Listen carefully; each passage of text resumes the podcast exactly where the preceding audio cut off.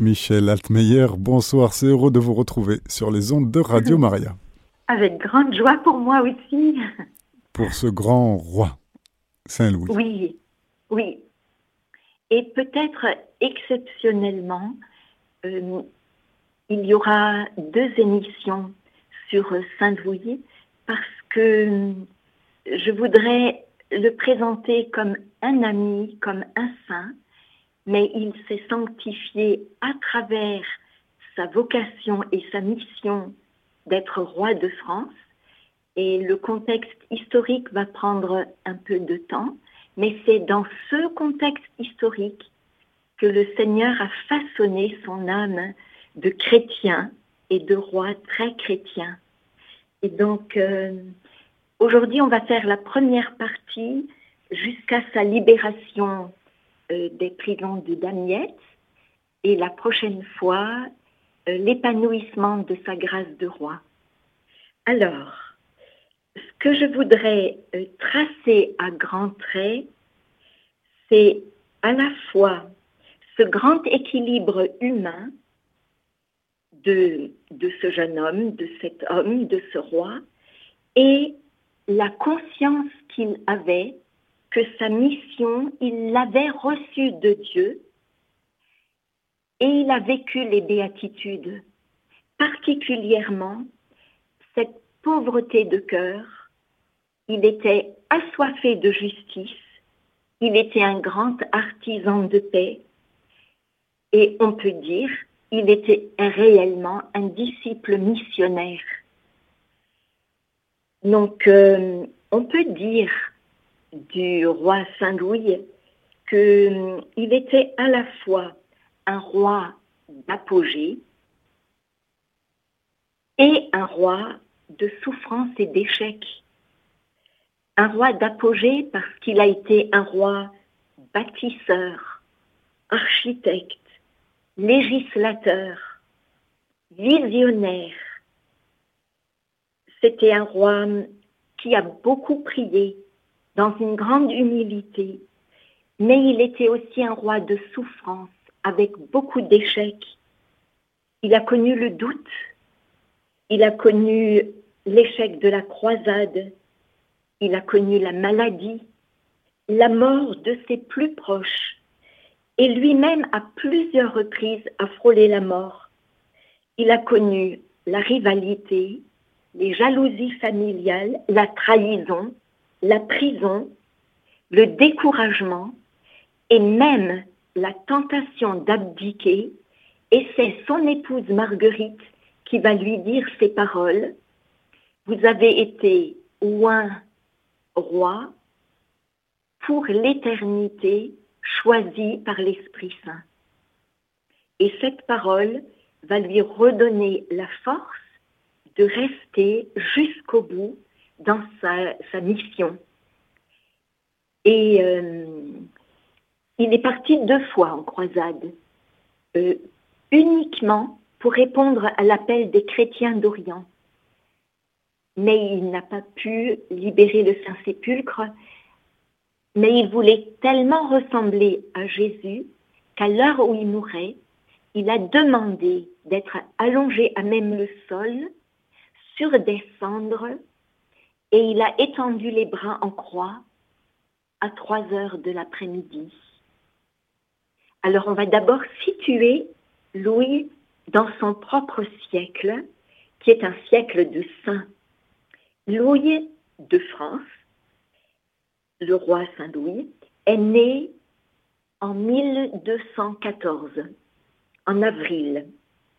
À ce moment-là, Saint Dominique a 37 ans. Saint François d'Assise a 32 ans. Sainte Claire a 20 ans. Saint Antoine de Padoue a 19 ans. Je dis cela pour le situer dans ce grand siècle. Sainte Élisabeth de Hongrie a 7 ans. Saint Bonaventure va naître trois ans après Louis et Saint Thomas d'Aquin dix ans après Louis. Mais Louis recevra à sa table autant Saint Bonaventure que Saint Thomas d'Aquin.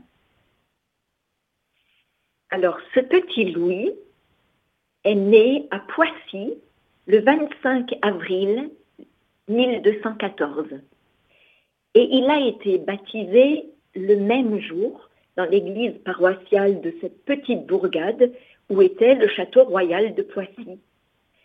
Et il a, toute sa vie, il a gardé une telle fierté d'être devenu en ce lieu fils de Dieu qu'il aimera signer ses lettres de ce simple nom, Louis de Poissy, en souvenir du plus grand jour de sa vie et de son plus grand titre de noblesse, être fils de Dieu. Alors ce petit Louis est élevé dans ce château avec ses autres frères et sœurs. C'est un enfant un peu turbulent qui sait très bien se débrouiller pour échapper à la surveillance et aller pêcher des écrevisses. Quand il grandit, euh, il devient un homme accompli et le Seigneur lui a vraiment donné un cœur droit qui ne sait pas mentir. Il s'applique avec zèle à l'étude. Le latin lui est familier. Il aime lire les beaux textes des auteurs latins. Il connaît l'écriture sainte, les pères de l'Église, la vie des saints. Il euh, a beaucoup étudié sans ancêtre parce qu'il voilà, il est destiné à être roi. Chaque jour, et il le fera toute sa vie, il participe à la messe et prie l'office des psaumes. Euh, bien sûr, il fait de l'équitation, il apprend l'escrime, il s'entraîne au métier des armes, parce que comme roi de France, il sera le premier à défendre la France. Euh, son aïeul paternel, c'est le roi Philippe Auguste, qui occupe le trône au moment de la naissance de l'enfant. Et l'année 1214, euh, Philippe Auguste remporte la victoire de Bouvines sur l'envahisseur anglais et allemand. Et côté maternel, c'est le roi Alphonse VIII de Castille, qui lui s'était rendu particulièrement célèbre deux ans avant la naissance de Louis en remportant une grande victoire sur les morts musulmans à Las Navas de Tolosa. Il avait refoulé l'envahisseur loin des Pyrénées et préparé la libération complète de l'Espagne. Louis est très marqué par ses deux grands-pères qu'il a connus et qui lui ont eux-mêmes transmis chacun une leçon. Philippe Auguste lui dit Souviens-toi toute ta vie de bouvine, protège les pauvres, ils te protégeront. Et Alphonse VIII de Castille lui a appris que l'islam est conquérant et qu'il est important d'en avoir conscience. Euh, Louis VIII, son papa, qui est prince héritier, avait épousé en 1200, le 23 mai, Blanche de Castille, une princesse espagnole. Elle avait 12 ans, elle était donc la fille du roi Alphonse VIII de Castille et d'Aliénor d'Angleterre. Et hum, ce mariage, normalement, devait sceller la paix entre le roi de France et le roi d'Angleterre, mais ça n'a pas été le cas. Onze enfants sont nés de ce couple, dont trois meurent tout petits. Puis, et ce sera le premier deuil que connaît Louise, il a quatre ans, et Philippe, l'aîné, l'héritier, âgé de neuf ans, meurt. Donc, à partir de ces quatre ans, euh, Blanche de Castille, sachant que c'est Louis qui sera le futur roi, va particulièrement être vigilante sur son éducation. Quand il a 18 ans, meurt la même année, âgé de 13 ans et 7 ans, deux autres de ses frères, Jean et Philippe d'Agobert. Il reste Louis, son frère Robert, son frère Alphonse, son frère Charles et Isabelle, sa sœur, qui est la bienheureuse Isabelle de France, qui sera béatifiée par le pape Léon X. Louis VIII, le, père de, de Saint-Louis, est couronné roi l'année avant la naissance de Saint-Louis. Et hum, cette femme pleine de bon sens a conscience du rôle difficile qui attend un de ses fils pour être roi et elle surveille elle-même l'éducation de ses enfants parce que son époux est tout le temps sur les champs de bataille pour instaurer la paix. Début novembre 1226, il tombe subitement malade et au retour de l'expédition qu'il avait conduite dans le Languedoc contre l'hérésie des Albigeois, il meurt en quelques jours. Il était roi depuis trois ans. Et ce règne très court ne lui a pas permis de donner toute sa mesure comme souverain. Mais il a laissé à ses contemporains une forte impression d'estime et d'admiration. C'était vraiment un chrétien. On l'a surnommé le lion pacifique à cause de sa bravoure et de son engagement pour la paix. Il était très connu aussi parce que il a été d'une fidélité conjugale exemplaire. Mais voilà, son fils avait 12 ans à la mort de, Louis VIII et il n'a pas eu le temps de, bien connaître ce papa souvent absent.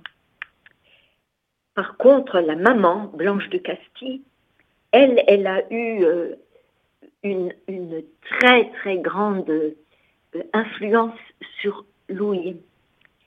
Elle est née avec le génie d'un homme d'État. Et elle a été une mère et une éducatrice exemplaire. Politiquement, elle avait fait des prodiges pour amener la grande noblesse à respecter l'autorité de son fils et pour défendre contre les ambitions privées l'intérêt général. Profondément croyante, cette maman a donné très tôt à Louis une véritable horreur du péché. On connaît sa phrase célèbre Mon bon fils, vous m'êtes grandement cher Cependant, j'aimerais mieux vous voir mort à mes pieds que souillé d'un seul péché mortel. Et ces paroles, Saint Louis ne les a jamais oubliées. Et sa Blanche de Castille lui enseignait aussi les grands principes chrétiens. Par exemple, si je voyais, elle lui disait, si je voyais mon fils malade d'un mal sans espoir. Et si je le pouvais sauver en commettant un péché mortel, j'aime mieux le laisser mourir. Et donc jusqu'à sa mort, Saint Louis a rendu hommage à celle qui non seulement lui a donné la vie, mais qui lui a montré ce que c'est être un roi chrétien. Et la leçon, on peut dire, fondamentale de Blanche de Castille à son fils, c'est ne pas séparer le service de Dieu et le gouvernement du royaume. L'obéissance à Dieu et l'intérêt du royaume sont un seul et même devoir. En novembre 1226, Louis vient d'avoir 12 ans, et Blanche lui dit d'une voix ferme, en lui annonçant la mort de son papa, donc du roi. Monseigneur, le roi est mort. Vous voici roi. Souvenez-vous désormais de vos devoirs. Le prince Louis est à présent roi de France. Il est bien préparé dans ce sens qu'il est le premier roi qui a connu son grand-père et qui en ses grands-pères et qui en a reçu des conseils. Et Blanche de Castille a merveilleusement formé son fils pour sa mission royale. Et grâce à cela, il va jouir d'une autorité morale sans précédent.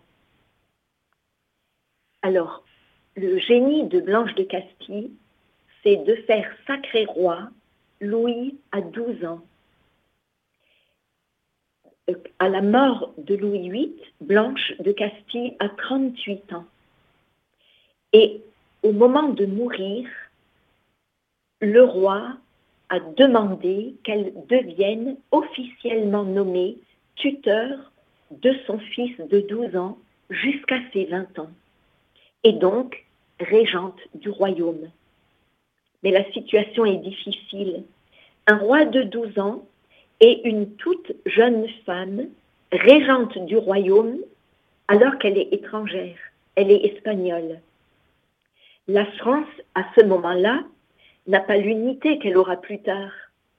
Les grands seigneurs veulent être chacun maître de sa province et ils ont beaucoup de mal à reconnaître l'autorité du roi. Parce que Louis VIII leur en imposait. Mais un enfant de 12 ans, est-ce que ce n'est pas le moment pour eux de reprendre leur liberté? Et de plus, les Anglais sont désireux de récupérer les possessions qu'ils ont perdues sous Philippe Auguste. Et Blanche de Castille, la courageuse, le sait, elle se montre à la hauteur des événements pour l'amour de la France. Sa première décision est de faire immédiatement armer chevalier le jeune Louis, puis le faire sacré roi. Être fidèle à Dieu, obéir sans défaillance à la Christ, aider les malheureux et les faibles, servir de toutes ses forces la justice et la vérité, c'est ça, être adoubé chevalier. Il lui faudra donc faire cela maintenant, en toutes circonstances. Il prête serment et toute sa vie, il restera un chevalier au service de l'idéal de l'Évangile. À cette cérémonie va succéder une autre, le sacre. La reine blanche, dans une vraie sagesse politique, veut que son fils soit proclamé roi et reconnu comme tel sans délai. Donc trois semaines après la mort du roi Louis VIII, le premier dimanche de l'Avent, à Reims, Louis IX est sacré roi. Et sa mère lui dit, N'oubliez jamais, mon fils, que vous appartenez aux deux cités. Vous êtes dans la cité terrestre le suzerain de vos sujets, et vous êtes dans la cité céleste le serviteur de vos serfs. Il devra gouverner son royaume au nom du Christ, selon l'Évangile, et il ne l'oubliera jamais. Il est donc loin, il reçoit l'onction, et il sait que quand lui juge, il sera lui-même jugé par le grand juge qu'est Dieu, qui juge toute justice. Mais voilà, le bon peuple de France est heureux d'avoir un roi et il est tout prêt à aimer et à le servir.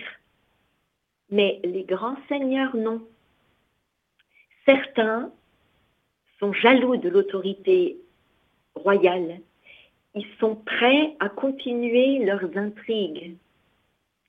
Alors, par exemple, je dis les noms, même si, euh, ça nous semble loin de nous, mais c'est important euh, que nous mesurions euh, comment Dieu a façonné le cœur de ce jeune homme en lui faisant prendre conscience d'abord de la grandeur de son baptême. de la beauté de l'Évangile et de sa mission d'être roi. Donc Philippe Uropel, Pierre Maubert, le comte de la Marche, Hugues de Lusignan, Thibaut de Champagne, cinq euh, princes vont s'allier avec le roi d'Angleterre Henri III pour tenter de secouer le joug qui leur a été imposé. En 1228, il profite, le, jeune roi a 14 ans, mais il est roi. Et la régente, c'est Blanche de Castille. Il profite d'un séjour de la reine Blanche et de Louis IX à Orléans pour se réunir en conseil à Corbeil. Ils prennent le prétexte d'un rendez-vous de chasse et ils décident tout bonnement d'enlever le jeune roi pour imposer leur volonté à la reine. Mais au tout dernier moment, Thibaut de Champagne est pris de remords et il va tout dévoiler à Blanche de Castille. Elle était en route pour Paris. Elle n'hésite pas, elle s'arrête au château de Montlhéry. Elle s'y enferme avec son fils et elle appelle à son aide le bon peuple parisien. Et voilà tout Paris qui se déplace immédiatement. Ils sont tous unis pour protéger le roi. Les bourgeois, les artisans, les marchands, les prêtres, les étudiants, tout le monde se met en route jusqu'à Montlhéry et accompagne triomphalement le cortège royal depuis le château jusqu'à Paris. les seigneurs n'osent pas attaquer une escorte aussi fervente. Et du coup, la coalition des barons s'émiette et la plupart se soumettent. Mais la France n'est pas encore sauvée. Les seigneurs qui avaient comploté l'enlèvement du roi vont se retourner contre Thibaut de Champagne, puisque c'est lui qui a dénoncé leur complot. Et donc, ils s'en prennent à lui. Et au mois de janvier, le comte de Bretagne et le comte de la Marche envahissent la Champagne, aidés par l'armée anglaise, qui est commandée par le frère du roi, Richard. Le comte Thibault appelle le roi à son aide. Louis IX va avoir 15 ans. Quand il entend l'appel de Thibault, il bondit et dit à sa mère, Madame ma mère, Dieu veut assurément que j'aille au secours du bon comte Thibault, car si le sujet loyal envers son Seigneur, le Seigneur doit l'être envers son sujet et lui porter secours. Je ne peux rester ici davantage et refuser mon aide au comte Thibault. Et ce sera la première bataille de Louis. Il s'y jette avec toute sa fougue de 15 ans. Par une manœuvre habile, il lance ses troupes dans une direction où ses ennemis ne l'attendaient pas. C'est la forteresse de Bellem dans le Perche, qui appartient au comte de Bretagne. Il l'attaque et, surpris par cette attaque imprévue, les défenseurs de la forteresse ne résistent pas et en moins de six jours, la garnison se rend, les autres places fortes capitulent et l'armée anglaise retourne en Angleterre. Mais voilà, ailleurs encore, il y a la guerre. C'est chez les Cathares et les Albigeois. On peut dire depuis 1209, cinq ans avant la naissance de Louis, euh, il y avait eu déjà la terrible guerre religieuse qui ravage le midi de la France. C'est d'ailleurs en partant vers le Languedoc que le roi Louis VIII était mort. C'est dans cette province que sont les cathares qui prêchent qu'il y a un Dieu bon qui a créé l'âme et un Dieu mauvais qui a créé le corps. Cette doctrine, évidemment, c'est une hérésie et les cathares causent beaucoup de désordre dans le sud du royaume. La reine blanche veut à tout prix ramener la paix. Et dans cette guerre, Le principal adversaire du roi de France, c'est son vassal Raymond VII, le comte de Toulouse. Mais il y a un moyen de s'entendre. Blanche de Castille et Raymond sont cousins. Ils ont la même grand-mère, la reine Aliénor d'Aquitaine.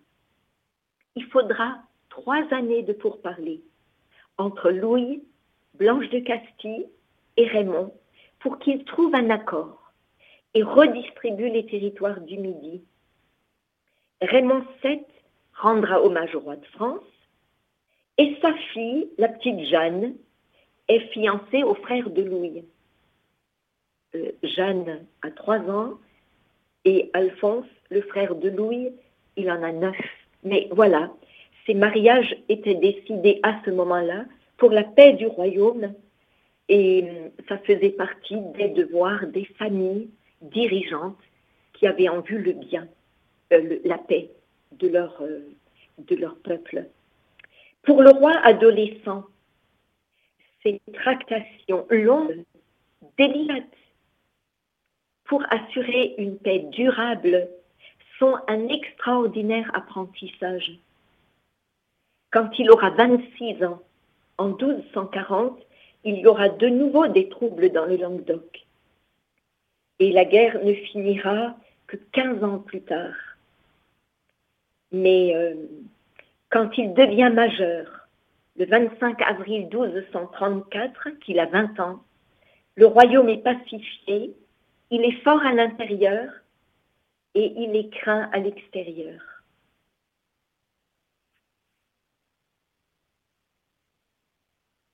Encore un tout petit peu de temps, j'avance encore dans la rébellion des Anglais. Peu de temps après qu'il soit devenu roi en exercice, euh, Louis IX doit de nouveau faire face à une révolte des grands seigneurs et elle sera malheureusement sanglante. Il faudra deux batailles pour qu'il en triomphe.